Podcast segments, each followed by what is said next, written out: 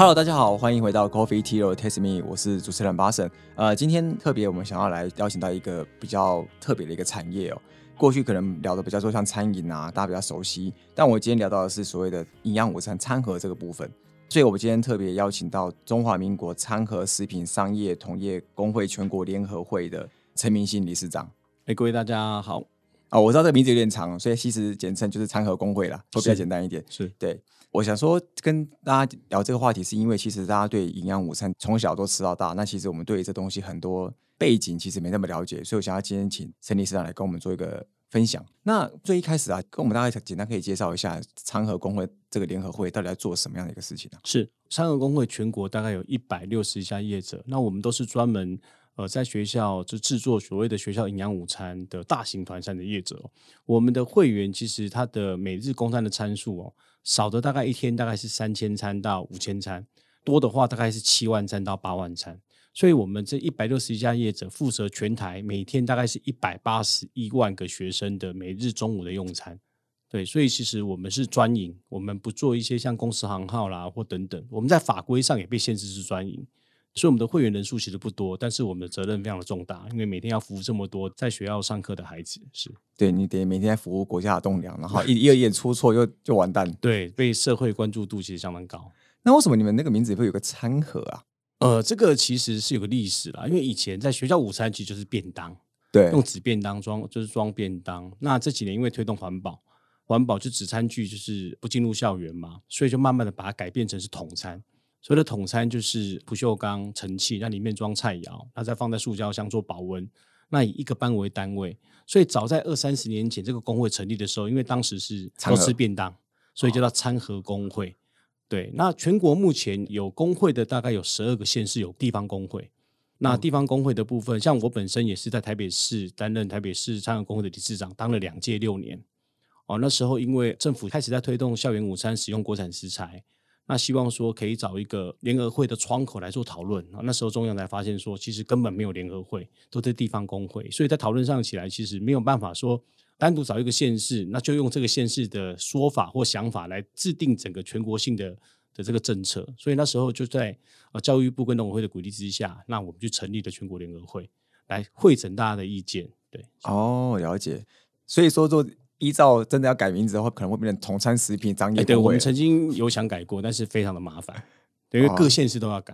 但同餐好像听起来也没那么好听，其实餐盒好像好听一点。对，但是我们就会常常被误解，说我们的会员应该全国应该，因为我就以为是便当的，就是好像大家卖便当的，因为餐盒嘛。对对对对对，就是可能时尚啦、物涛啦，都是我们的会员。那其实不是，不是。好好好，回回来聊一下关于永续这个部分呢，就是以你个人可能现在永续这件事情，你自己觉得你怎么看？嗯，其实我们做学校营养午餐，在之前哦，应该说从一百零五年开始哦，其实政府开始推动学校营养午餐使用国产食材，我们简称为四张 EQ，就所谓的认证啊，四个哦，四张 EQ，对，四张 EQ 四个认证。那这个四个认证，简单讲，它就是都是要规定使用国产的食材哦。其实这个部分呃，应该这样讲，就是说之前还没有这个规范的时候，团膳业者，因为其实学校午餐价格一般的认知就是说，学校午餐其实都是相对最便宜的啦。哦，跟外面，比如说一墙之隔的外面的这些餐饮店比起来，它的费用相对是低的。所以以前营养午餐业者，因为他将本求利的情况下，可能他鸡肉可能他用进口的，哦，可能就会很多用很多进口的食材。那在进口食材，当然它的碳足迹的部分就会是比较多的。对，所以其实这部分在一百零五年之后开始推动哦，这校园午餐使用国产食材之后，我们厂商在开立菜单就是要 focus 在国产，而且使用当季。以我的认知来讲，其实这个区块在整个所谓的这个保护地球啦，或者这个减少碳足迹的部分，其实在这几年，其实我们在这个区块其实做了很多的改变啊，不管在开立菜单上啦，或是在采购上啦，就做了很多的改变。哦，可是像你刚刚提到，又使用原本进口的，因为可能成本的关系嘛，那使用国产的，虽然你在做一个减少碳足迹、做一个永续的一个规划，但是这样不是成本会上上来？你做这个规划有有没有遇到什么样的阻碍？然后？会怎么样再持续这样进行下去啊？对，其实主持人讲讲到一个关键哦，因为使用国产、国产跟进口，因为台湾通常都是小农，那像美国啦、加拿大啦，它是属于大型的这个农业，不管养鸡、养猪啦，或者是种这些农产品都是大型的，所以相对的在价格上，其实国外相对是便宜的。那使用国产食材，当时我们在跟农委会在讨论的时候，农委会也提到说，确实它是有差价的，所以。其实从一百零六年开始，他们就开始补助学校午餐，只要符合使用国产的这个机制的这规范的话，他们就会补助一个人头。当时在一百零六年的时候，补助一个人头是三点五元。哦，对，那在一百零九年的时候，因为那时候的美猪的争议，那他去扩大，就是农委会跟教育部扩大去要求，是全品项都要使用哦，所以他把他的三点五的这个补助增加到六元。从六到十，从三点五到六元，是因为全品项可能是肉，那从六到十，这个进跳那么大是原因是什么？哎，这个其实要讲，它其实很有一个过程，而且很细啊。它三点五元的时候是在一百零六年，它使用四张 AQ，它要求你每道菜的主食材它要使用国产，但是副食材就不用，副食材一样可以用进口。何谓是副食材？比如说我讲咖喱鸡好了啊，那咖喱鸡它的主食材是鸡肉嘛，那副食材是马铃薯，那马铃薯是可以使用进口，但是你鸡肉要使用国产的。那到一百零六年那时候，因为美猪要进来，所以其实很多的民众都担心说，会不会美猪进来之后就到营养午餐去，午餐营养午餐去，所以那时候他们来加码。把它加码到六块，他要求我们在全品项的肉品都要使用国产啊，不管你是主食材或副食材，都要使用国产的猪肉或鸡肉。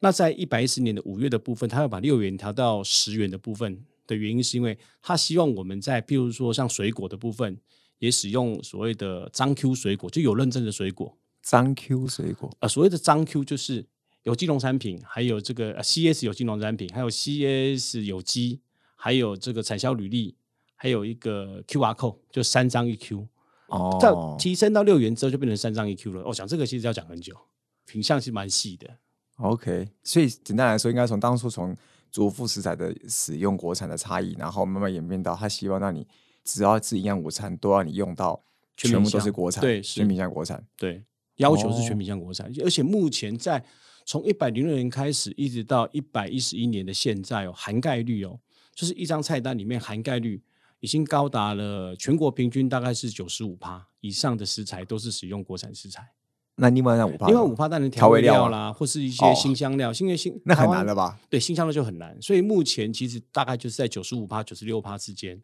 对，OK。但是还没推动之前，大概是五十几趴而已哦。你说到六元的时候，呃，三点五之前，就是还没有这个政策之前，嗯，营养午餐使用国产食材含钙率大概只有将近五成多一点而已。往上差很多，几乎呃 double 到满了。对啊，所以这个是呃从一百零六年到现在嘛，就短短的其实大概是五年的时间。那这样看起九十几盘应该算顶天的吧？因为实际上调料很难国产。确实还有新香料啦，譬如说像这个葱姜蒜，葱姜蒜其实在台湾它是有产季的。对，那产季的产品尤其像呃像我们常常听会听到这个媒体报道，可能。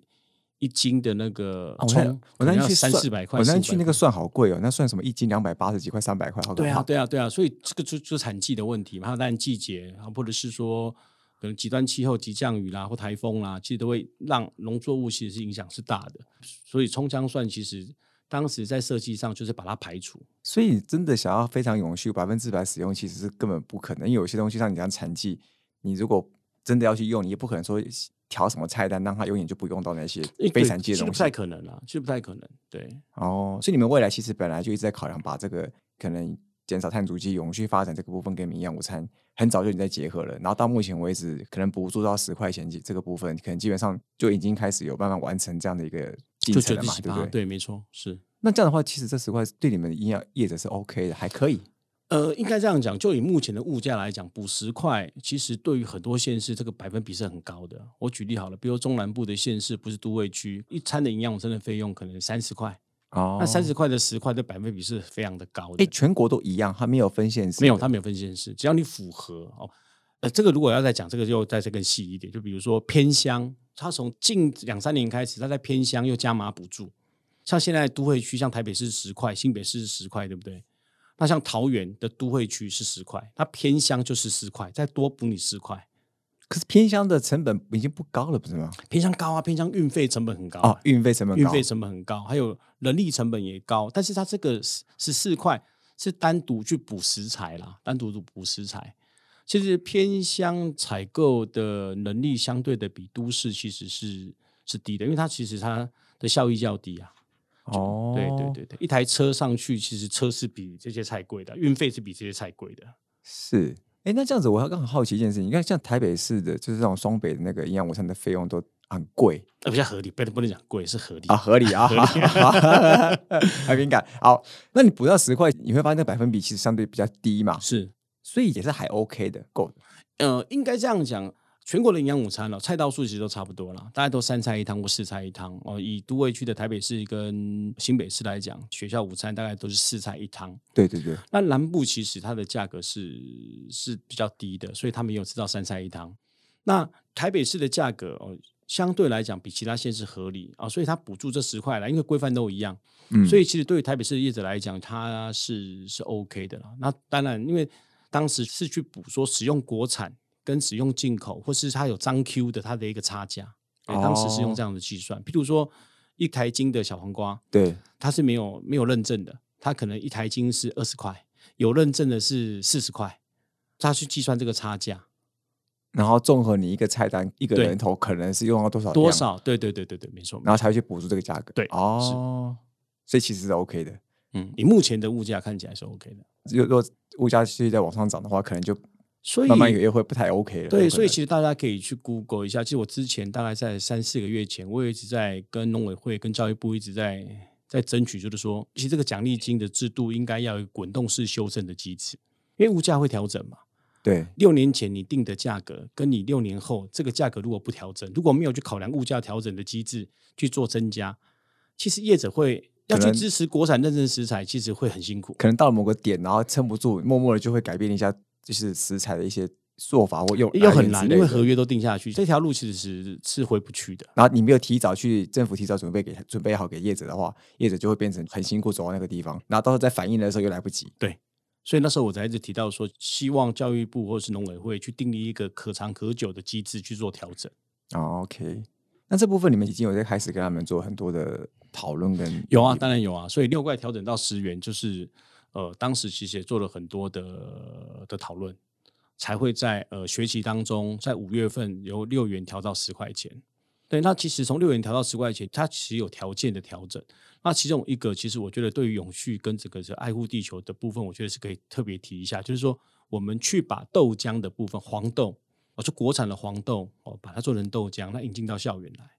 因为其实，呃，如果我们要讲到碳足迹的话，就讲到这整个的一个环保来讲，其实种水稻跟种黄豆，它的水分其实需求是差异相当相当的大的。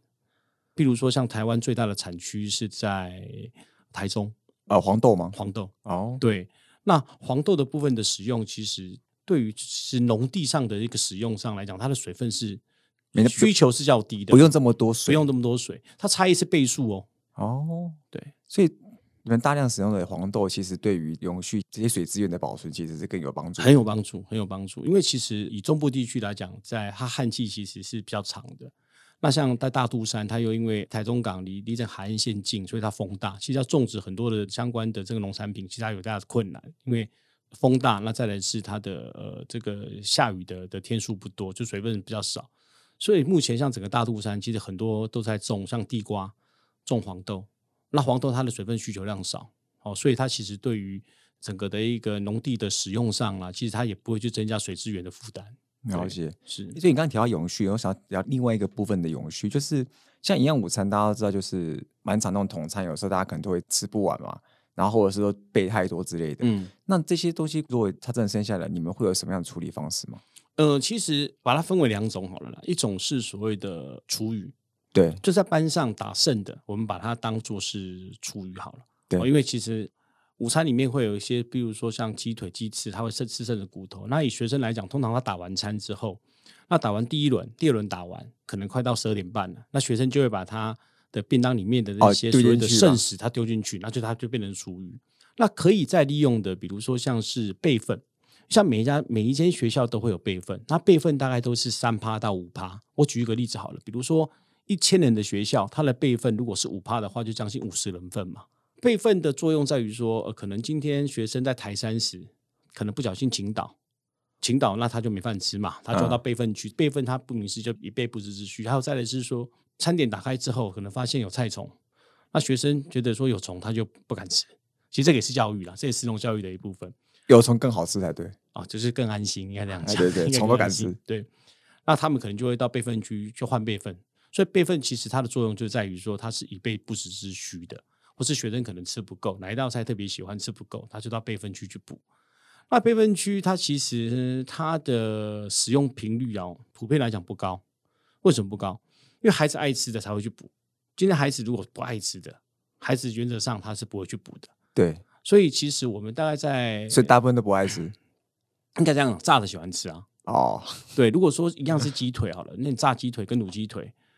那个备份区的使用几乎就是零跟一百啊，就是差异很大很大。就是爱吃的食物的概念。哎，就是我想我们大人也都一样一样啊都一样，对对对。所 以其实，在备份很多年前，我们其实有有曾经在推过，就是说我们把备份学校没有使用的备份，因为它也比较干净，我们把它打包，打包成可以五个人一份、六个人一份，啊，用塑料袋把它包起来。啊，那时候我们有去找到一家企业，他去捐赠一些冰箱，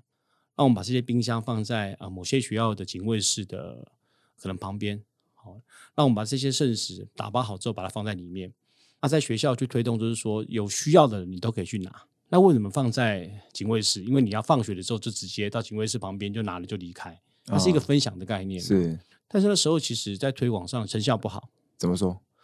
可能孩子怕被贴标签，哦，会不好意思，会不好意思。因为你一进去，大家知道这个活动，你只要一进去，大家就知道是哦，可能什么对对对对对，所以其实这个我觉得也是教育的一环啊。其实这个区块确实是一个分享的概念，以其实分享的概念，不是说家里应该可能是贫困，那才需要去拿这个东西。对，有的时候只是不想浪费，或者是说你就是觉得那个东西摆在那边就浪费，你可能拎个很很爱惜食物把它带走，把它吃完。对，所以像之前我也参与过一个环保署的一个西食计划，他们就有一个口号是：去餐厅吃饭，吃多少点多少，那吃不完请打包，其实是对一个打包的概念嘛。对，对，那其实学校午餐这个区块的备份，你看很恐怖哦。你看你全台北市，如果说是十万个孩子用餐，那你备份算三趴就好。哇，这三趴的备份加起来就是三千千的三千的，很对夸张哎。很夸张的数字。对，所以这个部分其实是需要它有去处的，有一个系统式的看怎么去把它去做进行处理。当然，我们也有曾经跟学校提过说，是不是可以用区域备份的概念，就不要每一家学校都有备份。哦，譬如说，我举例好了，譬如说，我们把士林区可能分为五个点或六个点，那在这五六个点里面，我们就设立备份啊，就放在车上。那当哪个学校有备份上的需求时，那我们就用呃联络的方式请，就那些现在赖很方便，就请这一个备份车就开到某家学校去，就是共同去使用这个备份，因为其实不会同时所有的学校都需要备份嘛，对啊，因为像你讲，使用率如果不高，或者是你们搞不好可以预测你们那天有做炸物的话，可能多备一点就。多备一点，它一定用得到。对对对，所以其实这个区块，呃，当然我不断的是需要一些创意啦，比较就创意去做整个的一个，呃，其实我觉得出发点，如果说是为了要让它不浪费，所以我对觉得很多做法都可以去尝试去做做看。对啊，反正如果真的不行，再换个做法就好了。你嗯对啊没有必要先拒绝说不做这件事情之类的。但是学校午餐它，我们跟学校签订的又是合约，那合约其实都要明载很多的这个双方配合事项。所以如果你写到合约里，你要改，那可能就要又要可能明年合约到了之后，在明年在备约的时候，我再去提。那如果学校同意，再把它拉进来。所以我觉得在学校的这些所谓的备份的剩食的问题，不只是在台北市，我相信二十二县市都有二十二县市一样的一样的问题需要待解决的。对，那这样的话，想问一下，你觉得目前你在进行这个，像你今天讲到一些把这永续这个发展，或者是 ESG 这样的一个环保理念，带进你们这个营养午餐的一些努力啊，在过程中你遇到了哪些困难？呃，困难应该这样讲。我当然，我一开始就提到说，其实教育很重要。那当你一直在推所谓的要减少剩食，那我们往往看到就是说，一天四道菜去啊，其实青菜的部分剩的就会是相当多的。那如何让孩子均衡饮食？其实我觉得这是很重要的。当然，除了从家庭教育开始，那到学校之后，团膳公司能做的，我们当然我们可以请我们公司营养师啊，可能到学校去做一些像营养教育的宣导等等。但是其实我觉得这些效果都是有限的哦，所以其实我们也一直在，就像我们全国联合会跟一些像营养师工会的部分，也一直在推所谓的台湾要有学校营养午餐的专法。因为其实像日本跟韩国哦，日本早在第二次世界大战之后，他就设立了营养餐专法，他从实在地吃在地，把饮食教育纳进来哦，他从可能可能小朋友读幼稚园开始，一直到国小、国中、高中，它是一连串的去教育，当让孩子知道说怎么吃呢，你才健康哦，他怎么吃你才会营养。那这个区块其实，在台湾中午这一餐，其实孩子呃用餐的时间真的相当相当的短，三十分钟差不多。不，三十分钟是不到的。为什么三十分钟不到？因为十二点下课打钟嘛，学生要去台餐，台完餐之后回来，大家排队打餐。他打完餐之后，又要在十二点半以前把这些餐桶搬到这个回收区，所以学生真的打完饭到吃饭的时间，以以我们这样平均这样看起来，大概都在十到十五分钟。哇，实在蛮快的嘞，比上班族吃饭还快。对，而且呃，其实你看日本哦，日本用餐是用盘子吃，分隔，对，就是每道菜菜是分开来的。那台湾的孩子，以我们普遍上看起来，都是带一个便当盒。就是带一个那是碗工型的便当盒，对，然后全部叠在一起，全部叠在一起。那这哪有饮食教育？而且慢慢的筷子的文化在学校也慢慢的，因为你用这样的打餐方式，所以都是拿一次调羹，对，用爬的用吃完啊，所以学校营养午餐怎么会好吃？其实好不好吃有时候是跟盛气有关系，对，因为你才不会把所有的菜色的味道都混在一起嘛。可是我记得我以前我以前学校我们用的不是碗工哎，我们好像。是有铁盘子的，对我们其实，在之前也一直希望说，这个区块像当兵一样那种，对对对，跟当兵一样，或是说你可以带一个漂亮的盘子，它是分隔的。其实我们之前也在学校就在推这个，就是说希望呃，就是爸爸妈妈可以帮孩子在中午用餐的时候准备一个漂亮的盘子。那其实他在打便当打起来，像呃，我自己公司服务的一家学校，他们学校就很用心，这家学校在文山区，呃，是那个。正大附中，他们学校就很用心。他们学校鼓励学生用餐盘吃饭之外，他们还去办了一个比赛，就是请学生自己投稿他的便当，他把它打到他的盘子里之后，他把它拍成照片传到就学校有一个比赛，那去他们去评选说，呃，如何把营养午餐装在盘子上，用这样的照片去进行整个的一个投票跟评选。他们在做这个动作时，其实我们很明显就看到说，厨余的量是下降的。哦，因为大家会觉得说，应该说摆盘好看，大家就会特别爱吃，特别爱吃就有时候拍起来就跟完美照一样啊。就是营养午餐其实没有这么糟，只是跟你的盛器是有很大的关系。对，然后久而久之，大家觉得好像成器装的不好，然后好像觉得很糟，然后越吃越糟，就觉得好像是营养午餐的问题。对，那跟用餐环境那有影响了。所以这家学校它除了说去鼓励孩子用这个餐盘装餐。啊，用办活动的方式让孩子把这些些照片可以上传，那去做评选之外，他也去改善他的整个的一个用餐环境，甚至在中午在吃饭时可能播放一些轻音乐啦，或等等，